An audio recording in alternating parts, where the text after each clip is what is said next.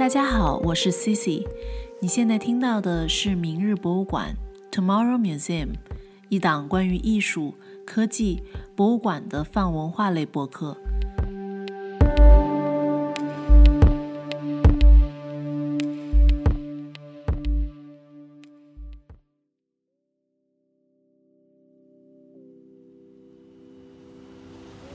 突然的，在马路当中中央。的一个地方，就突然冒一个裂缝，然后就是长出来一个野草，有一种很很很神奇的一种生命的感觉，也是一种呃生机无处不在的感觉。对，也让人感觉到植物其实作为一种生物，呃的一种生命的坚韧。其实那个时候，嗯，在我们很久没有出门，然后第一次出门的时候看到这样的场景，其实还是有一点感动的。有时候你反而去。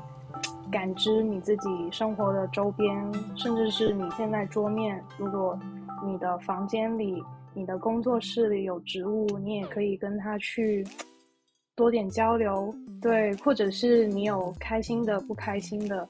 难过的，都其实都可以跟他去分享。我觉得可能这种设置的感觉，也跟他们对这个死亡啊，或者是这种人死之后的一个。一种状态就是有一些不同的认知或者是态度，我感觉整个的氛围就是蛮自由，然后蛮野生，就好像，嗯，就是哎，那你就在这边睡吧，然后就是我们一起的，就是可以继续 对继续共存，继续见面，对继续交流。因为有植物的存在，死亡的话题它对我来说它不再严肃。反而我感受到的是极大的那种自由和生命力。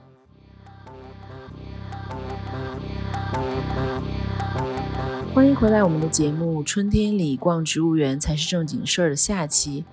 今天我们继续来聊聊和植物有关的创作和方式，以及博物馆和展览等话题。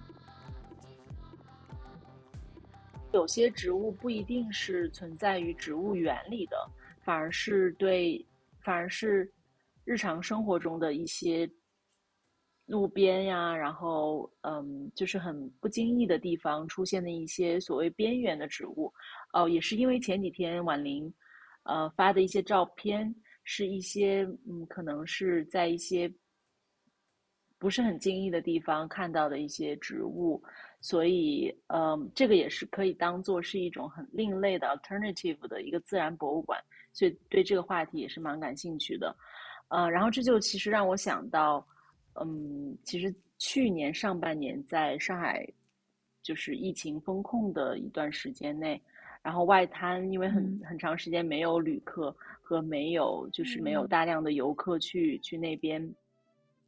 嗯，游玩吧，所以就就有一个新闻是外滩长草。然后就长很高的草，就那个照片可能角度也也也是比较夸张，所以外滩长草的这个这个事件一时间还引起了一些轰动，嗯，所以呃我不知道可可能可能玉林当时也在上海对吧？然后婉宁不是很了解上海，其实经历了一个一个很长的一个风控，对，所以呃有时候你会觉得就是。我在第一次出门的时候，我就会发现马路牙子，然后路边就长出一两根这样的野草，就很奇怪的地方，就可能突然的在马路当中中央的一个地方，就突然冒一个裂缝，然后就是长出来一个野草，有一种嗯很很很神奇的一种生命的感觉，也是一种呃生机无处不在的感觉。对，也让人感觉到植物其实作为一种生物。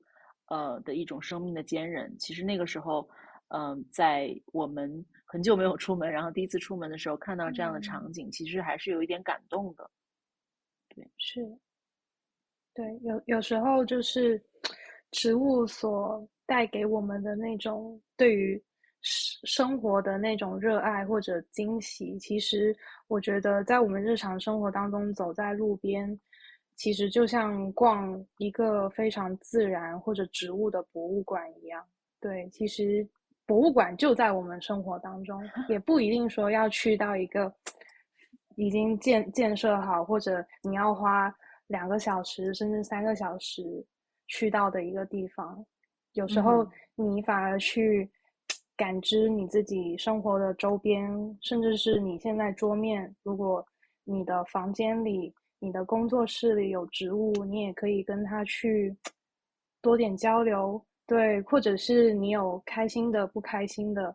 难过的，都其实都可以跟他去分享，交换彼此的秘密，然后也许会有更多！明明日博物馆的的的的想法。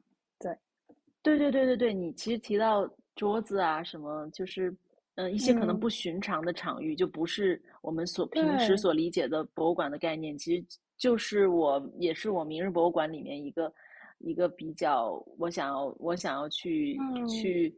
呃追寻的一个概念，就是一个另类的博物馆的感觉。因为很多时候可能你走在路上，突然旁边打开一扇门，那个一个集装箱，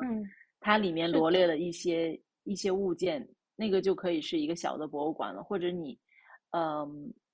随身带了一本书，然后这本书打开来之后，呃，一些拼贴的相册，这些可能都是一个博物馆的概念。嗯，它可能就跟博物馆的美术馆的方法有关系，譬如编年，然后策展，然后展示。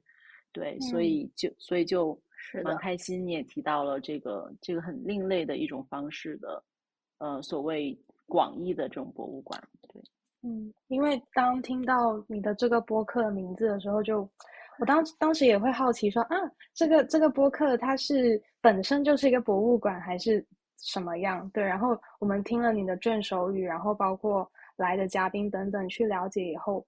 就是觉得更有意思了，因为它 是存在于明日的博物馆。对，嗯，就是反而是你的这个播客启发了我们很多的思考。啊，是吗？那太好了。是的，嗯嗯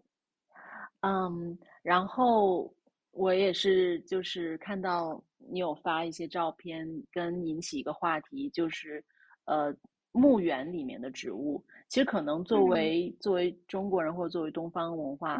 的里面，会觉得呃很难想象墓园，然后也很难就是在日常生活中会经常提到这个话题，因为总是觉得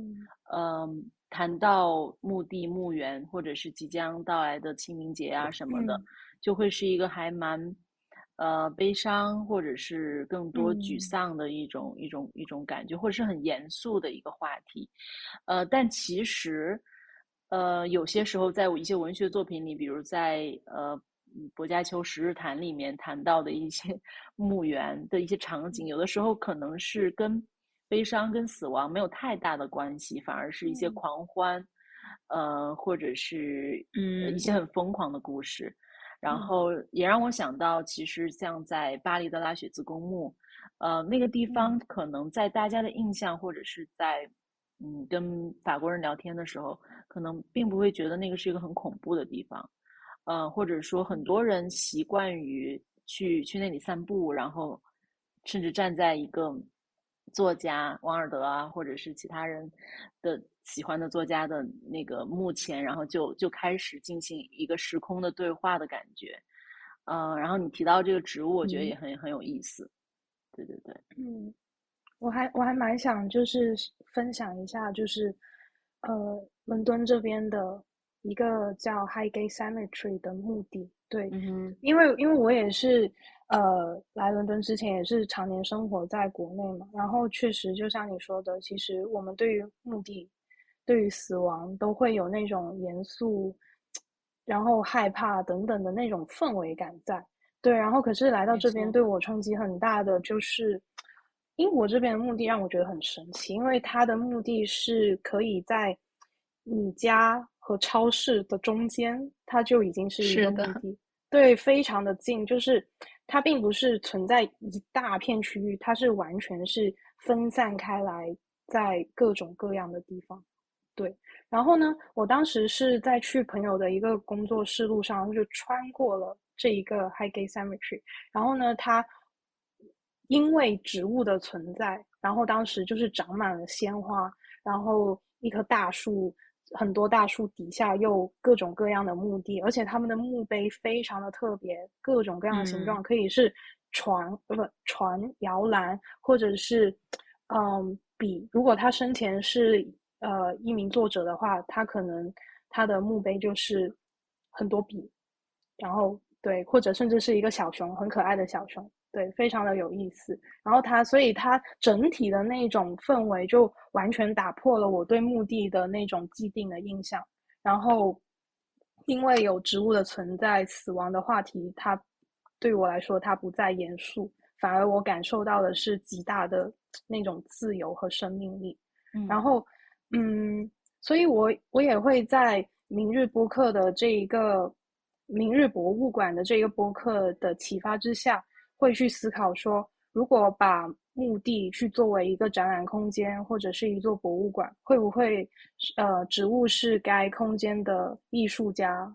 呃，在与逝者再去共同去诠释一场关于呃人类与植物的生死观，或者是。两者之间其实是命运共同体等等的一些话题的展览，就是也许植物它是 artist，也或者他是策展人等等，就是这一场展览、这一场博物馆都是非常的自然，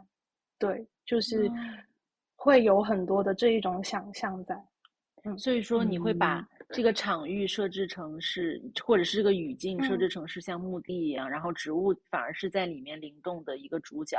然后也许他们会产生时空的对话，或者是自己在墓地里玩呢 什么的。哇，好，很，我觉得是很好的一个一个 project 的动机。嗯，因为 Highgate Cemetery 它也很特别，是它其实是作为一个景点的存在的，因为它里面是。嗯，有非常多去世的名人在那边，然后也有三百多座战争的墓碑。对，所以我们都是需要去买门票去进入到里面，就是它已经是作为一个景点去对外去进行一个沟通和交流。这个也是非常目的在英国这边也是一个非常特别的存在。哇，那真的那真的还蛮奇怪，就是我以为是你路过说，呃，去朋友工作室，然后。偶偶然进入到了这个墓园的场域，呃，对，它有很很多种墓园，也有很自由可以进入，也不需要买门票，然后也有可以去买门票的。对，我觉得买门票这个真的太神奇。那谁会 就买门票？就除非他认识里面的人，或者是说，呃，里面就真的有景观类的，就是植物已经和你说的刚刚墓碑的什么已经变成。一种就是，如果是陌生人的话，就我要买门票进去，它吸引的点是什么？嗯，可能是一些嗯去世的名人哦，对对对，你说去世名人对，嗯，那还 make sense。嗯嗯，我在我在伦敦的时候，也就是不小心的，这回是误入，真的是误入这个一个墓园里面。当时他那条街就是非常的。就是日常的街区，然后你再往前看的话，它还有一个小小的商圈，那其实是一个非常就是接近大家生活的地方。然后就在两栋楼，它这两间超市的中间哈，有一个小的铁门，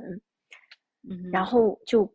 当时是要去到一个什么地方，可能有点忘记了，然后就就这么一拐进去，然后就进入了一个很大很大的一个墓园，然后它。就是我非常的惊讶于，就是说，嗯，伦敦这边或者是英国这边对墓地的设置，就是它更像是一个，呃，公园，然后包括它的步道等等的，都是，就是感觉是那种日常提供给人散步的，然后里面也有很多的，嗯，就是住在那边的人哈，在那里面去遛狗啊等等的去去散步，然后我感觉整个的那个氛围呢，可能。就跟死亡没有什么关系，或者说它特别的自然，然后特别的有生机，就是你能看到很多鲜活的生命，然后在那里很愉快的，或者是就是日常的散步也好，或者是交流也好，然后它整个的那个给人的感觉呢，也是非常的，我感觉也有点像博物馆的那种意思，因为嗯，他们的那个墓碑哈，我当时的感觉是都非常的大。就是有的，甚至就是一个一个门，就是像一个小建筑一样。然后呃，包括有的是那种十字架的话，也是特别大的十字架。然后你就感觉进入到了一个小型的那种水泥的林建筑林的感觉，就是其实有各种各样的这种啊形态。对，然后当然也有很多的植物，然后也有很多的呃乌鸦或者是一些其他的鸟儿，但是当时就感觉这个乌鸦也在那里面也没有很没有很吓人，对，就是没有那个氛围。我觉得可能这种设置的感觉也跟他们对这个死亡啊，或者是这种人死之后的一个一种状态，就是有一些不同的认知或者是态度。我感觉整个的氛围就是蛮自由，然后蛮野生，就好像嗯，就是哎，那你就在这边睡吧，然后就是我们 一起的，就是可 以继续对继续继续交流、继续见面，对继续交流，然后就感觉很舒服，嗯嗯，很神奇。对，我觉我觉得这样想来还还蛮轻松的，就是你可能让我想到两个点，一个是你刚刚说。呃，大家在在那边就是活动，然后站站就是，当然是活人在在那边交流，当然周围 有这样的这样的这样的墓，就是墓碑什么的，让我就想到就是 life 跟 soul 的感觉，就是你说有点像博物馆嘛，所以我就觉得可能是虽然是已故的人人呃就是人，然后和现在的人仍然是。站在同样的一个空间跟时间里面，然后感受周围的所有东西。问号，所以我就觉得是一个很很奇特的场面。当然也有就是，嗯，我觉得为什么可能在我们的文化中，为什么很少提到这些东西？会不会是就是，嗯，就可能我们很少去正视这个东西，就是视觉的视，是的。就其实一个可怕或者不可怕的东西。嗯，也许可能我们就是很少去正视，说，哎，我们面对它，它带来的问题和困扰，和就是让人很难以诉说的东西是什么，就，嗯，就变成一个我们不愿意去正视的一个话题，所以很少，嗯，会跟小朋友提到，很少会，嗯呃，告诉大家是一个什么样的观念，让你去理解这个东西。嗯，就说回到你们的作品。就是还是植物低语这个项目的话，嗯，因为我是在书展上有看到，就是你们有做书嘛，做艺术家书，所以我就想到书跟展览之间的一种很奇特的关系。嗯，当然就是这里面肯定有很多想象的空间。呃，我我在纽约的时候，我很喜欢去一个书店，就是呃 Printed Matter 这个书店，然后它也是一个七十年代就建立的书店。呃，主要主要 focus 在就是艺术家书这个这个点上，就是艺术家把书作为一种媒介，呃，甚至把书这种形式作为他自己的一个展览和传播的方式。嗯，譬如我嗯没有机会做展览，然后我就在打印机、复印机上制作了一百本书，或者是呃多少本 zine 这样的状这样的形式，然后分发给我的朋友。和喜欢想要看到我作品的人，它是不是就是一种流动的展览的概念？嗯，另外就是，我就想到艺艺术家书的鼻祖，这个二十六个加油站 （Twenty Six a Gasoline Station） 这本书，嗯，对，然后就是他拍了二十六个不同的加油站，然后将这种并置跟类比的方式，就放在一本用一本书的方式来呈现。然后就就很像是在展览上或者是在群展上，你走过不同的房间，然后我们阅读的体验从某种程度上也有点像在观展，就是左边右边，呃，眼睛在这种嗯水平线上的的这种这种飘忽，或者垂直线上的这种飘忽，呃，也让我想到就是我在去嗯麻省当代艺术博物馆，就是 MassMoCA 这个很巨大的一个一个博物馆的。群博物馆博物馆群的时候，就看到，呃 s o r l w a i t 的展览。s o r l w a i t 它的强化在在那里做做一个非常长时间的呈现，大概有几年的时间都会在那边呈现，所以很推荐那个去那个博物馆看他的 War War Drawing 的这个系列。然后你在走进每一个空间的时候，就有点像，因为 s o r l w a i t 也是就是做艺术家书的，也也是一个鼻祖 Panier 嘛。对，所以你在走入每一个房间的时候，就有一点像是进入一个巨大体量的书的内页，啊的那种感觉。对，所以我就想说，你们当时怎么会想到说，把艺术项目也以书的方式来呈现。当时我们嗯，首先可能最最开始想到的，其实嗯啊，在在我们做完这个，或者说在已经初步完成第一版的这个线上的这个 archive 的之后，嗯啊，我们其实还蛮直接的就想到了说，哎，就是我们能不能做一本艺术书籍，然后去呈现我们的这些轨迹，可能是呃用一些。呃，特殊的方式，就是因为平时我们可能在网站上，或者是他看到的都是一些呃动态的影像，或者是一种怎么说，一种非常 digital 的感觉。你可能是隔着屏幕，然后有一段距离，你可能没办法去触摸，然后没办法说我在一个平面上，或者是我在我的一下就能看到全部的这个范围内，然后我去进行一些。啊，浏览或者是对比也好，或者是这样子等等的一些体验，所以我们就想到说，哎，可以进行这样的一个尝试，去看一下，嗯，有什么样的碰撞，然后包括，嗯，可能在屏幕上去显示的话，它就是这种数字感的，然后去呃呈现，你可能看不到一些细节、一些质感。哦，那我们在做书籍的时候，可能我们对纸张的选择啊，对印刷方式的选择，然后等等的，它都会有一些不同的碰撞或者是故事出来。嗯，对，对，我们也会在思考说如何让轨迹流动起来。然后，譬如说，两种轨迹，两种植物的轨迹，当它堆叠在。在一起的时候，会不会产生新的交流，或者是更多数量的时候，就是可以带给观众更多想象的空间，也不一定是要告诉他们说，哦，这是植物的运动轨迹。也许当他们看到，嗯，这这一些符号的时候，会产生更多的画面感。也许觉得它是像一条鱼，或者是一种动物，或者等等。也也或许是他梦境当中的某一幅画面，嗯，对，就是还是希望说，也许我们的那本书会比较朝这一种方向去走。嗯嗯嗯嗯嗯，对你刚刚说到触觉这个，确实是因为你之前说实验动画以实验以影像的方式来呈现作品也是有过，嗯，然后当然当大家触摸到一本书的时候，它是一。完全是一个很就是触觉很 tangible 很很嗯很亲密的一种体验，对，嗯嗯对，感觉更像我们和。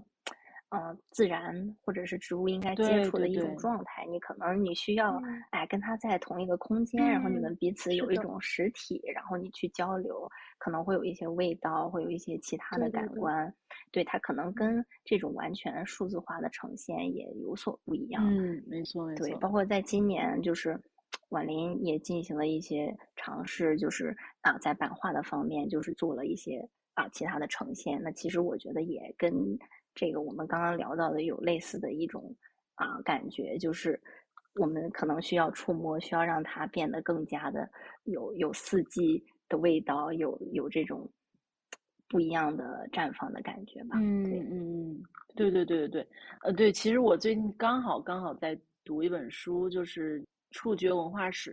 它其实是就是叫做《最深切的感觉：触觉文化史》。其实它里面讲到，其实我是。读里面的那个，就博物馆里面的触觉嘛，因为现在博物馆不是很，就是一般就是不要让人触摸，don't touch，不让碰，对对对。所以其实我就在那本书里发现说，其实，在十七、十八世纪的时候，嗯，在英，而且是在英国的的博物馆里面，其实其实是非常鼓励大家去触摸那些呃 artifacts，然后去去甚至去。呃，品尝，甚至或是去，呃，开发嗅觉这样的无感的这种方式去体验这这一个嗯文物也好，或者是一个一个艺术品也好，我不知道是一个什么样的语境或者什么样一个具体的展览可以让人去真正的触摸，但是至少就是说，不像现在的大部分的展览是绝对不能去触摸或者是去碰撞这些。嗯，作品的，对对对，还是蛮有意思的，嗯对，非常有意思。这个这个触觉的这个角度，嗯，确实平时去到不管是展览还是很多，就是 don't touch，对，而且都保持一段距离的那种，拉一条线在那边。对对对对对对对，嗯嗯，是。我觉得刚刚就是 C C 有提到的这个书是一种移动的展览的这个感觉，我我觉得也非常的非常的有意思，因为可能我觉得也许书和展览它都是一种信息的载体，那你可能是体验方式的不同，或者是它呈现维度的不同，然后去说哦，那我这是两种不同的形式。那可能书它更像是一种，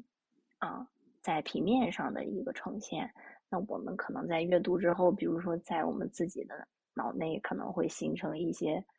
虚拟的空间。那你可能阅读书籍时候，呃，获取的一些信息，那它构成了一个非常立体的理论体系，然后就是呈现在你的脑海中。那它可能也是一个啊虚拟的空间那种感觉。但我觉得展本身呢，可能是。已经是在一个多维度的空间，然后去帮你把这些信息更好的传递，然后更好的呈现，然后你可以更好的去啊感受，包括理解。那可能是呃，也许是有有一些更和书相比，可能这个构建体系的时候，可能是一种更加直接的感觉。嗯嗯，我感觉包括现在也有很多的这个艺术家或者设计师，他在。寻找或者探索新的阅读方式，比如说我们书籍的一些构成，或者它的一些媒介，包括和一些新的技术的结合，像一些比如说 AR、VR 的一些交互的书，我感觉现在也是有的。那可能这种体验方式的不同，那带给我们的这种移动的展览的这种感觉，可能也会嗯有所变化。对对，AR 的书我我我我就见过很多本。对，就是你你要扫码，或者是，呃，就是用手机，至少有手机一个手机端有一个 app 什么的，然后你，呃，嗯，进行扫描书上的一些内容，它就会呈现一个 AI 的画面出来，哎，AR AR，sorry，嗯，AR 的画面出来，对对对，嗯，是，好呀，呃，我就突然想到，其实植物可以聊的话题还很多，比如，嗯，就是。嗯，比如像我有一个小的小花园，然后，嗯，我就我就想说，其实那种花园呀、阳台，嗯，就有很多种可能性可以用植物打造的，就像一个景观一样的感觉。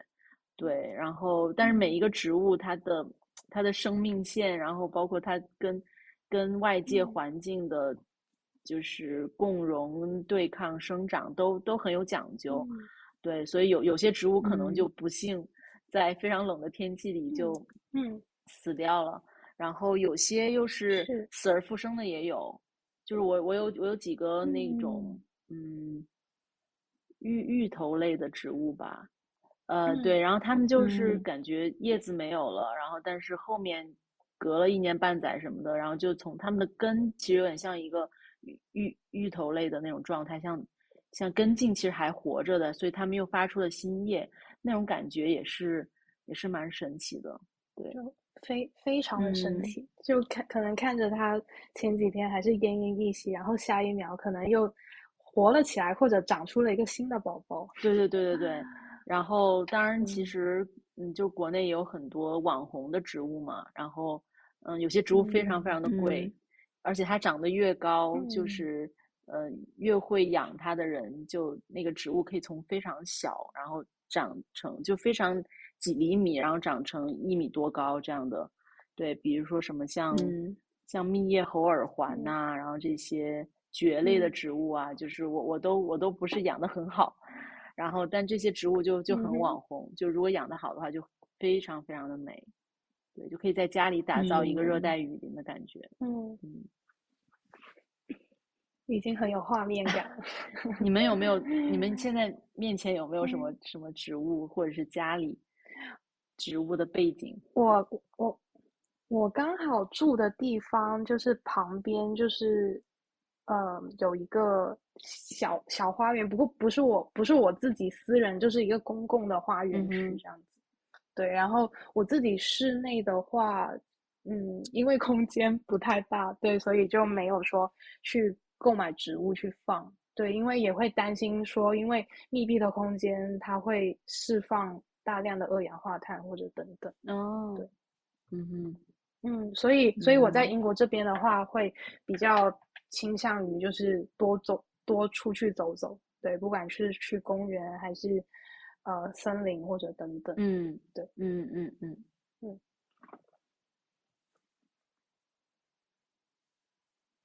我现在的桌子上就有一盆 小假花，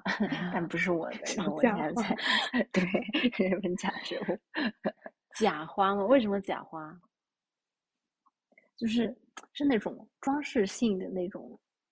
那叫什么假植物吧，就是那种绿叶的。嗯，对，因为我现在在一个对在办公楼里，所以它可能就是为了免于打理，对，哦，这就是，在桌子上放了一盆假嗯花，对，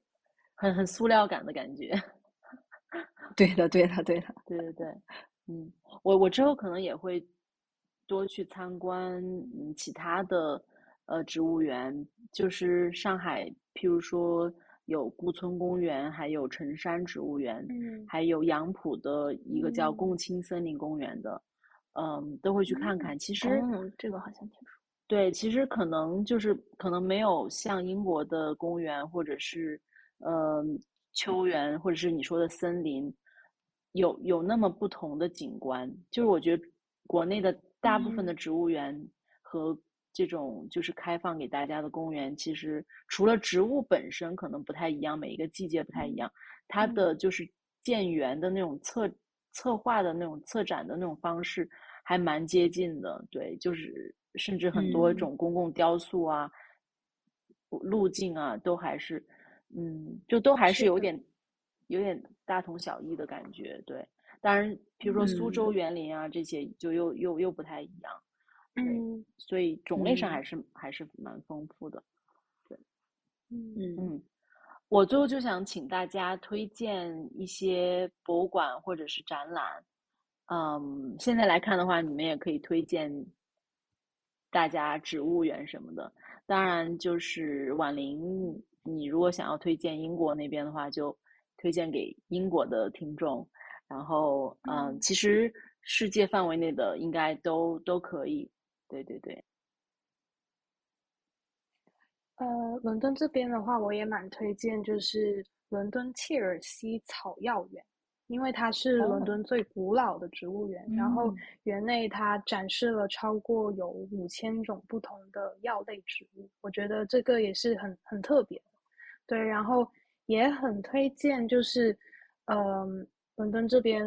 的哥伦比亚花卉市场，对，因为有时候你对植物或者花卉感兴趣，也不一定说要需要植物园，可你可以去了解一下花卉市场，你可以去，譬如我的话，就会对花卉的生产或者流动、售卖哦。会非常非常感兴趣，因为包括嗯。日本那边，他们的花都是进行拍卖的，所以我有机会的话，我也非常希望可以去到日本那边去了解他们花卉背后的故事。嗯，很厉对害。嗯嗯那我我其实刚回到这个，刚回到国内不久，然后还没有机会去探索一些上海的好玩的地方。但是我可能想稍微补充推荐一个 伦敦的一个博一个展馆吧。嗯就是我在伦敦的时候，呃，经常会去到，它一般有新的展我都会去。啊、它是叫幺八零，就是 One Eighty the Strand，就是一个怎么说是一个比较新的，然后去专门去承接一些新媒体啊、艺术相关的这么一个比较大的展馆。啊，然后我也有在那边看到很多呃嗯比较有名的这种啊、呃新媒体艺术家的作品，或者是声音艺术家的作品，比如说那里有办过这个池田亮司的这个专展，哦，然后嗯对，然后就是非常的不错，然后通常呢就是。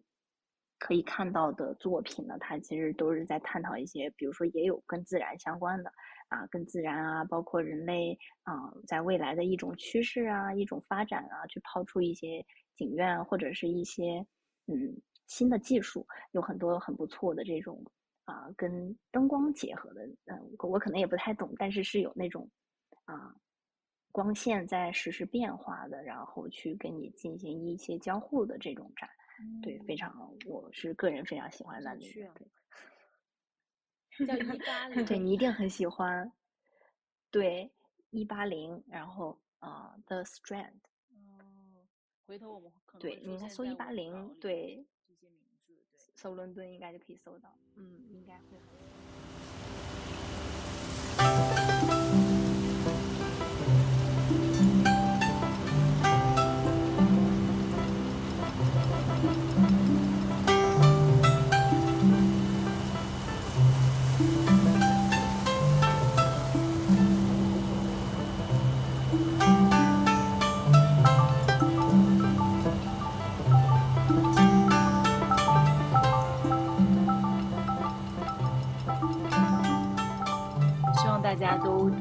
找到自己的饮品，比如说我现在就旁边放了一杯红酒，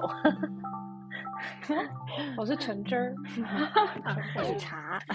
那也不错，不错，不错。那么关于植物的话题，我们就聊到这里。希望我们也能随春天里的万物生长，被阳光和雨露滋润成长。感谢您的收听，我们下期再见。